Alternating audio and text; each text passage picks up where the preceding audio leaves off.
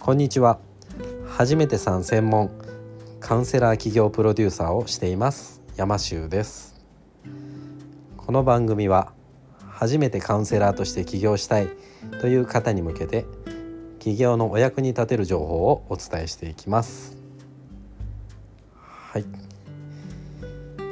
日はですね、えーまあ、クライアントさんとか、えー、あとはまあ情報発信とかね皆さんされると思うんですけれどもなかなか本音が伝えられないっていうことをねよく聞きますねその辺に関して、えー、僕なりの意見をねちょっとこうお伝えしたいなと思ってます。で本音が言えないっていうとこに、えー、何があるのかなって思うんですけども僕は、えー何て言うんでしょうかね。僕は結構本音伝えるの結構得意な方かなって思うんですけどやっぱりその時に相手に対する愛があるかそれにつけるんじゃないかなって思うんですね。相手を思う愛あってこその本音であれば僕は伝わるっていうふうに信じてます。でやっぱりそこで自分の方が可愛いなとか自分が嫌われたくないなって思いが優先してしまうとやっぱりそれってついついね言うのを躊躇しちゃったりねすることってあるんじゃないかなって思っています。ですのであこれを言ったら相手がもしかしたら傷つくかもしんないなって思った時は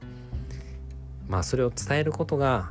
相手に対しての愛があるってのことでしたら是非ねそれを伝えるっていうところにね立ってみていただきたいなって思います。もしそこに愛があれば僕はその言葉は必ず相手に伝わると思っています。あとはその言葉をお相手の方がどのように受け取るのか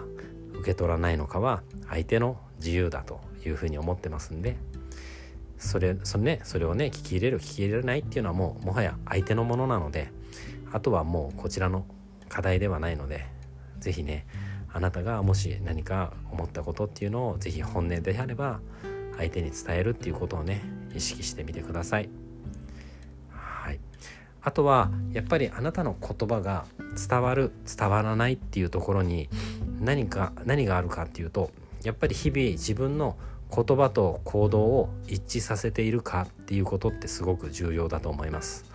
あなたが日々自分の言葉を大切にしていないとあなたの言葉っていうのはとても軽く人に伝わらないものになるんではないかなって思っています。